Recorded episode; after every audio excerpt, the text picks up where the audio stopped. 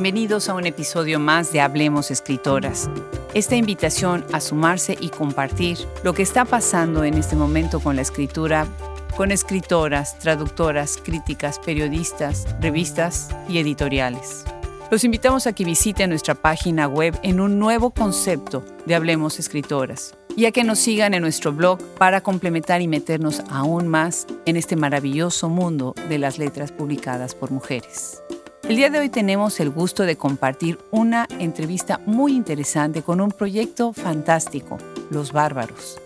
Una revista que casi podríamos llamarla Es un libro, coordinada por Ulises González, quien generosamente nos comparte los detalles de cómo surgió este proyecto.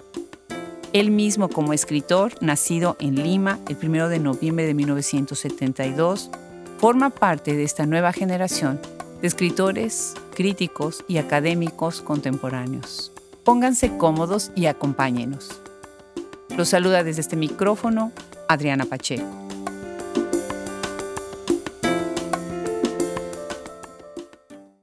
Bueno, por ejemplo, con los bárbaros están Isabel Domínguez, está Elena Retamoso, que es una poetasa, Fernanda Trías, que si no han leído les recomiendo en la antología de Estados Hispanos de América tiene este cuento maravilloso en Astoria Ditmars. Está en el tren de Nueva York y compara a un homeless que encuentra con su padre que estuvo preso 1460 días en Uruguay, es extraordinario. Soledad Marambio, que ahora vive en Noruega, que es una gran poeta chilena.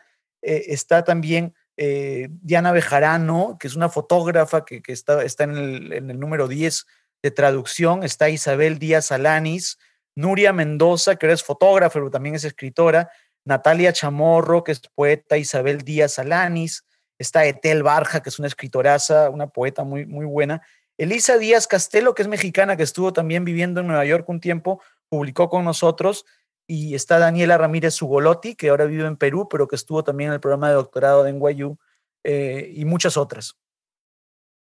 Bueno, sin lugar a dudas, Nueva York es una de esas ciudades que tiene tantas cosas, o sea, es impresionante ir, pero sobre todo leer, saber de lo que está sucediendo dentro de Nueva York. No sé, no sé realmente por qué tiene este momento y este movimiento, pero hoy, hoy en día, las letras en español, la cultura en español, las revistas, las editoriales, tienen un lugar muy especial en Nueva York. Y junto con ellas, con todos estos movimientos que se están dando, está un trabajo fantástico, pero fantástico. Les va a encantar nuestra conversación del día de hoy con Ulises González, editor y director de Los Bárbaros, una revista espectacular. Bienvenido Ulises, muchísimas gracias por sumarte al proyecto. Hola, buenas tardes Adriana, ¿cómo estás? Te converso aquí desde la nieve de Nueva York. Que hay una, una nevada terrible ayer, eh, un poco encerrado, pero feliz. Gracias, honrado por la invitación. Hablemos de escritoras. Estos días he estado, de verdad, he estado escuchando los podcasts y he estado aprendiendo mucho. Eh, gracias a ti y a tus entrevistadas. Ya hoy día en la mañana me levanté escuchando la grabación del programa con Gabriela Polit, que, es una, eh, la doctora Polit la, la, uso yo para la tesis que estoy escribiendo, entonces me pareció interesante eh, conocer más sobre ella y ya quiero leer esos cuentos de 109 Amsterdam Avenues que, que dice que escribió cuando estaba acá.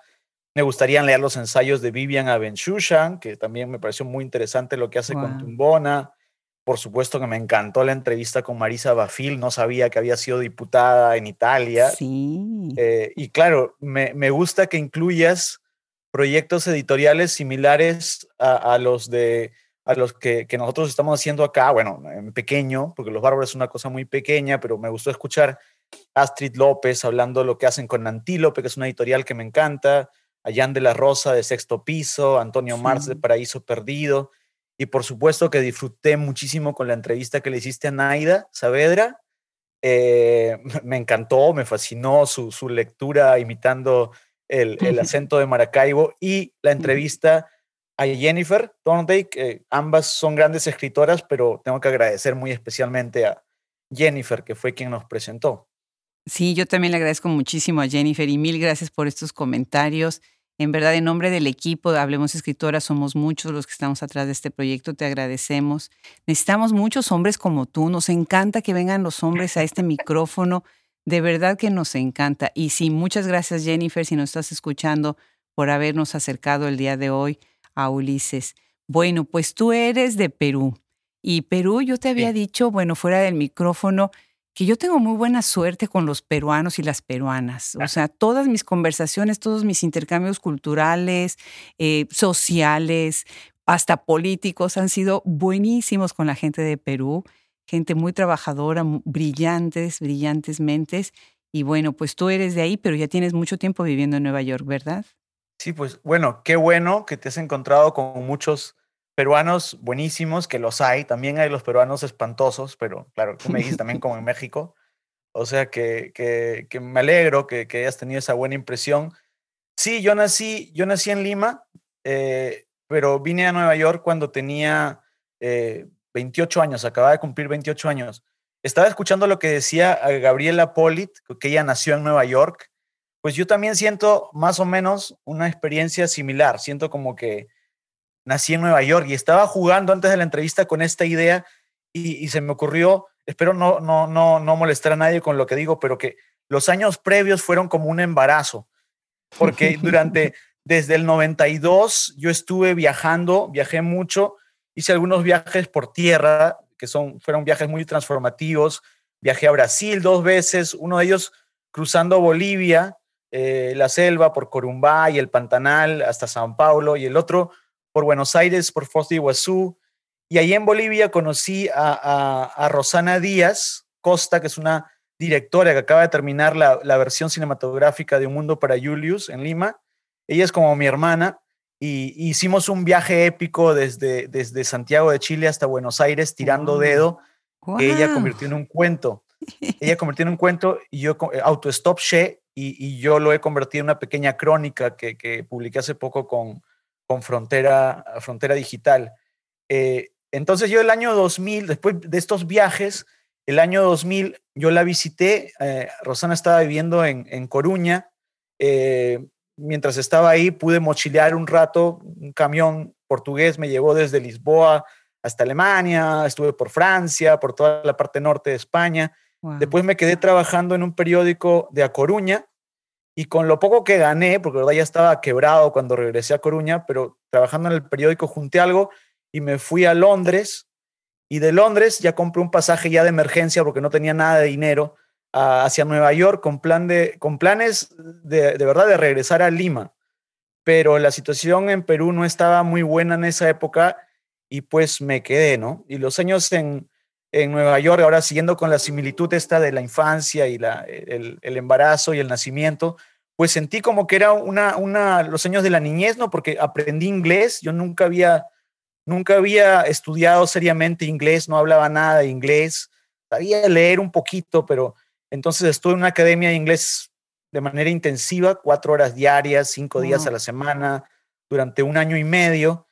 En esa academia fue que leí mi primer libro en inglés, que recuerdo fue una profesora de, la academia que le pregunté qué puedo leer en inglés, me interesaba saber si podía, y me recomendó uh, White Teeth, la novela de Sadie Smith. Sí, que es maravillosa, que me, me, asombró poder, poder leerla. No pues, muchos la leen, a mí me encanta, ¿eh? A, mí me encantó. Yo no, yo no sé, claro, después cuando leía Rushdie me di cuenta de toda la influencia de Salman Rushdie y ese tipo de literatura, pero cuando yo la leí me pareció fascinante, nunca había leído nada similar, me encantó Sadie eh, y, después pude, cuando ella vino a Nueva York, yo pude acercarme y agradecerle y ella también me dijo cosas muy bonitas sobre la, la, tarea del escritor, ¿no? Qué bien. Eh, pero todos esos años fueron de aprendizaje, recién es el, el 2006 que yo escribo mi primer cuento, cuando ya comienzo a tomar en serio la cosa de la literatura y que me llevó después a ser editor, y escribí un cuento que se llamó Visitando la Playa, que fue finalista de un premio nacional en Perú que se llama COPE, de Petróleos del Perú. Ese fue publicado en Lima, fue la primera cosa que publiqué el 2000, 2007, ah, fue, ganó el 2006, pero lo publicaron el 2007 y eso lo republicó Alfonso Armada en su, eh, en su revista digital Frontera, Frontera D y a partir de ahí pues salió la posibilidad de hacer un blog, que es el que es más más o menos he seguido llevando desde el 2011. Sí, me encanta, me encanta tu blog. Me gusta muchísimo lo que dices de mi gran mentora, Gabriela Polit, que ha sido también una, un blessing, como decimos acá, en toda mi vida como académica y como persona.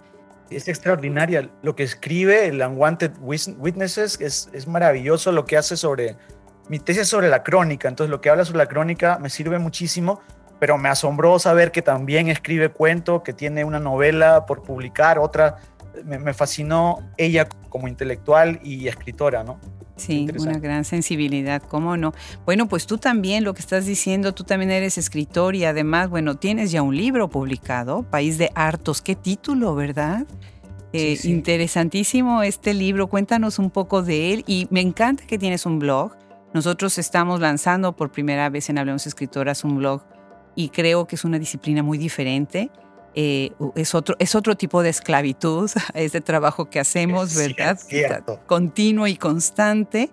Pero me encanta, me encanta el título de uno de tus trabajos, una antología, New Yorkopolis, que, que de verdad me encanta esto que está sucediendo en Nueva York, es para hacer un doctorado sobre todo lo que está pasando ahí, ¿verdad?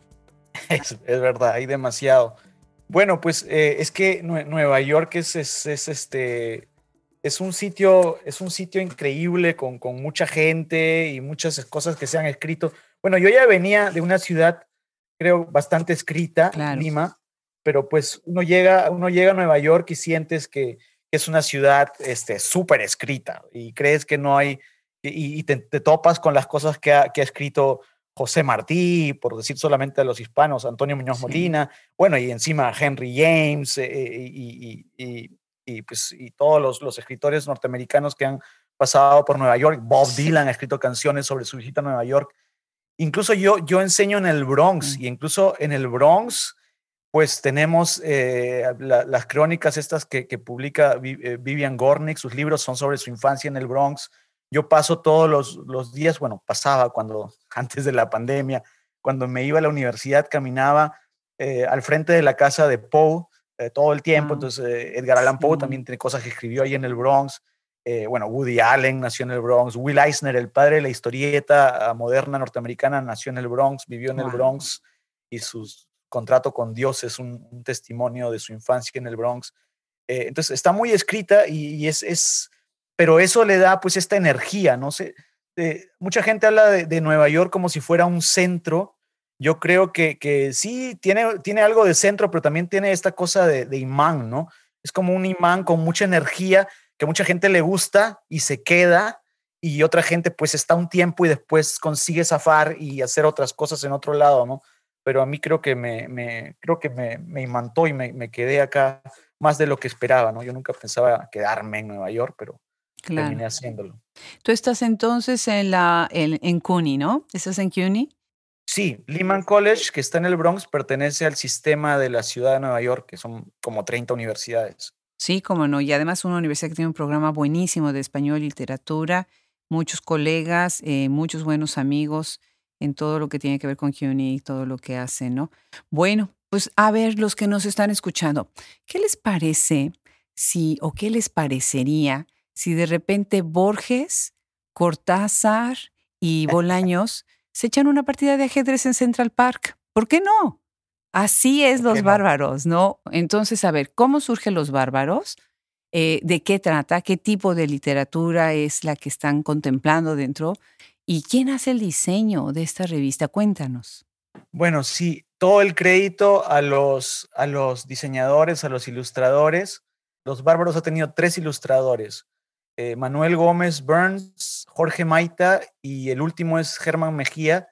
Los dos primeros son peruanos, el último es venezolano, que lo conocí en Brooklyn, amigo de un amigo mío, que me enteré que, dibujaba para la revista Matt y después lo conocí, me pareció súper, súper interesante su trabajo y le, le sugerí si quería hacer las, las carátulas y me dijo que sí, inmediatamente lo sellé y, y va a hacer las próximas, ya hizo unas, las próximas cuatro carátulas y está contratado. Eh, sí, las carátulas son preciosas. Bueno, yo tuve mi etapa de historietista en Perú, tenía una revista de cómics y conocí mucha gente de historieta, ilustradores.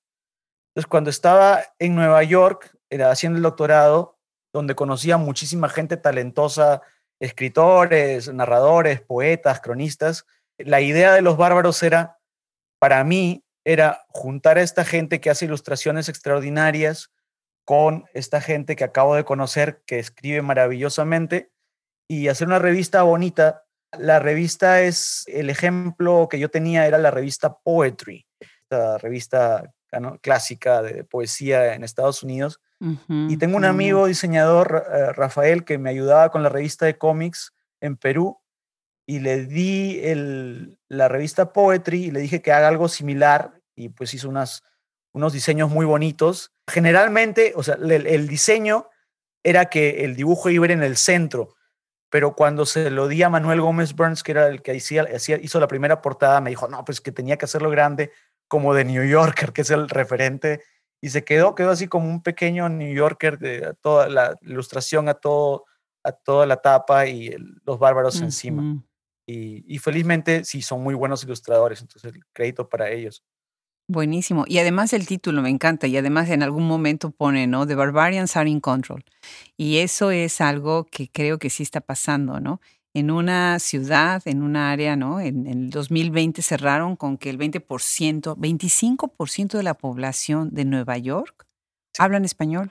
El 80% de la población habla dos idiomas o por lo menos entiende un segundo idioma, ¿no?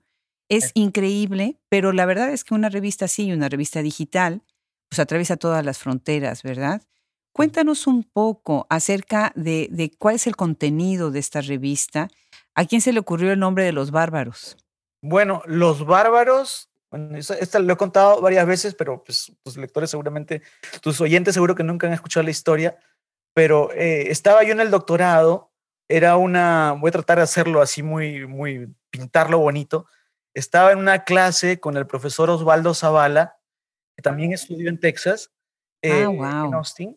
Osvaldo era la clase de teoría literaria, una de las primeras clases del programa de doctorado, y comenzó a hablar de cómo, pues por cuestiones, mi profesor José del Valle diría glotopolíticas, pero eh, geopolíticas, económicas, eh, el francés que durante muchos años había reinado intocable en, las, en, las, en los departamentos de idiomas, de repente, pues, con, por cuestiones, eh, te digo, de inmigración o temas que tienen que ver con cosas económicas, con el capitalismo salvaje, de repente, voilà, el español era el, idioma más hablado y los departamentos de idiomas tenían que aceptarlo y el, el español comenzaba a reinar.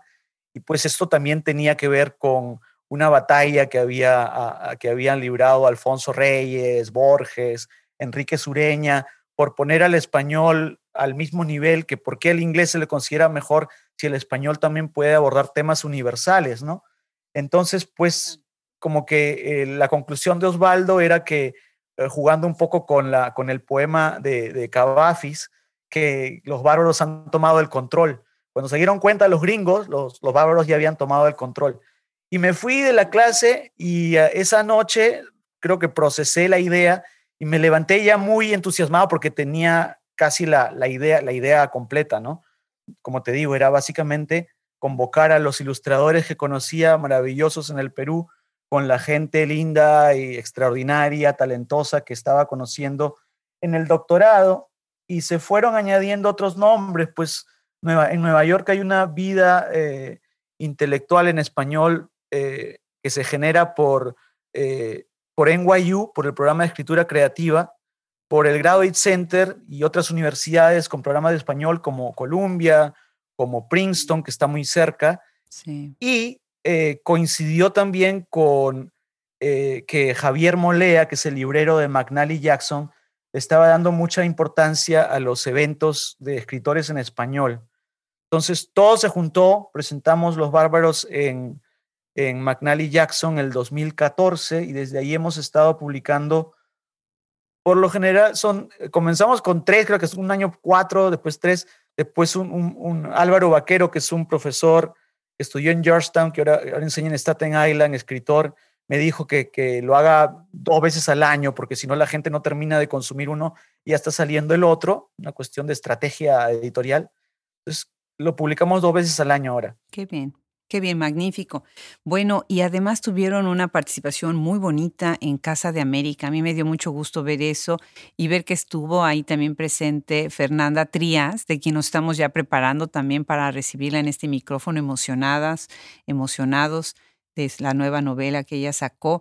Es interesante cómo se van abriendo estas redes, ¿no? Cómo nos vamos todos interconectando. Estoy pensando en tu otro proyecto que es Las Bárbaras que está dedicado a, bárbaras. Platícanos sobre esto. Bueno, la verdad, Las Bárbaras es uno de, uno de los... Los Bárbaros es... Yo le llamo revista, el editor español me ha dicho que no le llame revista, son como libros de 100 páginas cada uno y tenemos, tenemos dos ediciones especiales de 200 y uno de los libros es especialmente sobre escritoras que, que viven en Nueva York, que están trabajando en Nueva York. Entonces, ese es Los Bárbaros, Las Bárbaras, que es el, sería el libro 6 de, la colección de Los Bárbaros. Entonces, sí, Fernanda es maravillosa. Fernanda yo la conocí un día, estaba presentando otra escritora en McNally y, me, impresionó cómo hablaba, la inteligencia con que, con que argumentaba, eh, y después supe que era una gran escritora. Eh, Fernanda ha colaborado con nosotros y tuvo la amabilidad de acompañarnos el día que presentamos el proyecto en Casa de América, en Madrid. Eh, en Los Bárbaros se publica muchísimo escritoras en español, eh, escritoras que viven en Nueva York. La idea original había sido de Javier Molea, pero por cuestiones de tiempo él no podía y yo asumí la de ese libro, ¿no? De las bárbaras. Y ahí están, pues, muchísima gente que comenzó tal vez eh, en Nueva York a escribir y que ahora ya tienen una carrera, ¿no? Está Mercedes Ebrián, que estaba estudiando el doctorado en Pensilvania, está Carolina Tobar, que es una guatemalteca que ahora vive en Buenos Aires, que recomendada por Carlos Yuchimito y Julio Ortega. Está Sara Cordón, que es mi socia en la editorial Chatos Inhumanos, eh, y que publicaba sus crónicas, eh, se llamaba Los Años Luctuosos, las publicaba en viceversa, igual que Maite López, que también publicaba un blog Tacones sobre Hielo en viceversa. Y está Almudena Vidorreta, una poeta de Zaragoza, que era ah, compañera que ingresó conmigo al doctorado, que es una poeta brillante, que tiene un libro, Días Animales, que lo había publicado recién antes de llegar al doctorado, y después publicó un poemario con la bella Varsovia en España que se llama Nueva York sin querer, que es maravilloso sobre su experiencia. Son poemas sobre su, su, vida en Nueva York, ¿no? ella está sentada acá, su pareja vive acá, este, tienen una niña, entonces este, ya está. Pero en general Nueva York es este lugar de, como una plataforma de paso, ¿no? Mucha gente está ahí, eh, algunos esperando y de repente te encuentras con gente y después viene un tren y se los lleva a otro lado. Eso pasa todo el tiempo. Entonces, los bárbaros trataba de recoger a estos escritores en el momento en que están experimentando la ciudad. Magnífico, magnífico. Bueno, pues quienes nos están escuchando ahorita y tienen enfrente su computadora o tienen enfrente manera de entrar a la web, tres Ws, los bárbaros de New York.com y van a ver qué bonita está la interfase. Me encanta esta idea de los momentos bárbaros. Me encanta lo del club de libro, porque lo del club de libro es toda una, o sea, yo considero a los clubes de libros, ahora sé que se han comercializado mucho, ¿no? Y se han extendido, pero para mí es una filosofía de leer. No, claro, hay clubes de libros que tienen un poquito de más trasfondo y hay otros que son pues nada más reunirse, ¿no? Entonces, todo esto se puede ver en esta comunidad que han creado y se ve en estos nombres que estás mencionando ahorita, ¿no? Cuéntanos, antes de empezar con otros temas que tengo por aquí guardados en mi lista, cuéntanos un poco sobre el Club del Libro y Momentos Bárbaros. Momentos Bárbaros fue un proyecto que hice con Teodelina Vaso Bilbaso, es una escritora argentina estaba, estaba viviendo en, en Nueva York y ella fue, ahora lamentablemente ella se fue, se regresó a Buenos Aires y con ella también empecé el proyecto de la trova neoyorquina, bueno, era su proyecto, que un poco me propuso asociarlo, los escritores que, escribían con los bárbaros, que también fueran entrevistados por la trova. Entonces, en internet también está, se encuentra el enlace eh, desde la página web, están las entrevistas que le hizo a, a Jasmina Barrera, Buenísimo. en Brooklyn, ahí la conocí a Jasmina. Jasmina ha colaborado con nosotros, me encanta lo que hace, me encanta su ensayo sobre, sobre los faros, me encanta el último que escribió sobre el embarazo, eh, Línea Negra. eh, está la entrevista a Eduardo Halfon, que la, entrevistó también Teodelina, y quedó la idea de crear este club de lectura para que la gente, eh, para que la revista, el podcast y la lectura se combinen. Se hizo, pero creo que he estado medio parado desde, desde que Teodelina se regresó a Buenos Aires.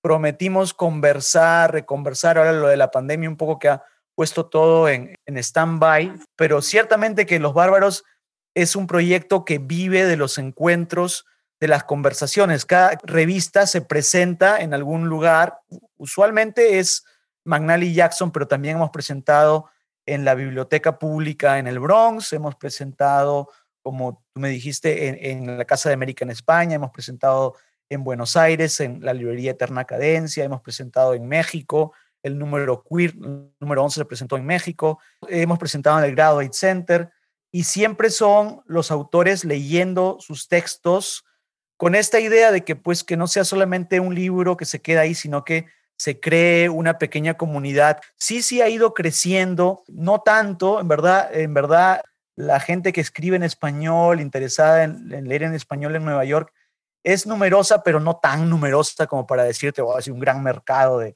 de lectores, es pequeña, ¿no? Eso lo conversaba con, con Pedro Medina de Suburbano, que dice, a veces la gente cree que editamos y publicamos eh, y, vendemos mil libros, dos mil libros, y me decía, si vendemos 100 libros es un logro gigantesco, pero, pero es que es, es pequeño, o sea, pero por otro lado me interesa sentir como que eh, estamos haciendo algo, comenzando con algo, ¿no? Un trabajo así como de pioneros, poniendo las bases ya ojalá el mercado crezca, ojalá los lectores que ahora publicamos en Nueva York o en Miami o en Chicago, en el futuro también se lean a nivel masivo en otros países de, Latinoamérica y en España. Pero en eso estamos. Definitivamente. Tenemos muchísimo trabajo por delante y bueno, apoyando muchos esfuerzos. Interesante ya las propuestas, por ejemplo, lo que hace Naida eh, con todo lo que es de, New Latino Boom. Y en, eh, todo lo que está pasando también, que ya también se está haciendo un hashtag ahí con New York. Eh, eh, tienes toda la razón, falta mucho. A veces sentimos que hablamos hacia los mismos y con los mismos y nada más entre nosotros, pero poco a poco estamos moviendo esa línea, ¿verdad? A, que, a invitar a otros que a lo mejor hasta están en proceso de aprendizaje de español y de repente dicen, wow, la literatura en español es genial, me voy a esforzar más para entender en el propio idioma, ¿no? los textos originales.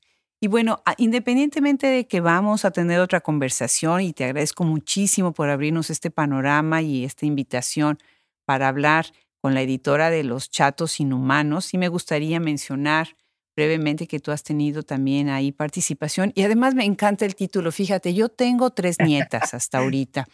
Y yo cuando así siento el amor, así que muchísimo, que me pasa casi cada instante que convivo con ellas, pero cuando hay más amor, les digo chatas. Entonces son o, son mis comadres o son mis chatas. Entonces chata chula es ya así todavía el superlativo, ¿no? Qué bonito. Y me encanta cuando una niñita de tres años o de cuatro años, dependiendo de cuál sea, se voltea y me dice, hola chata, vamos a jugar.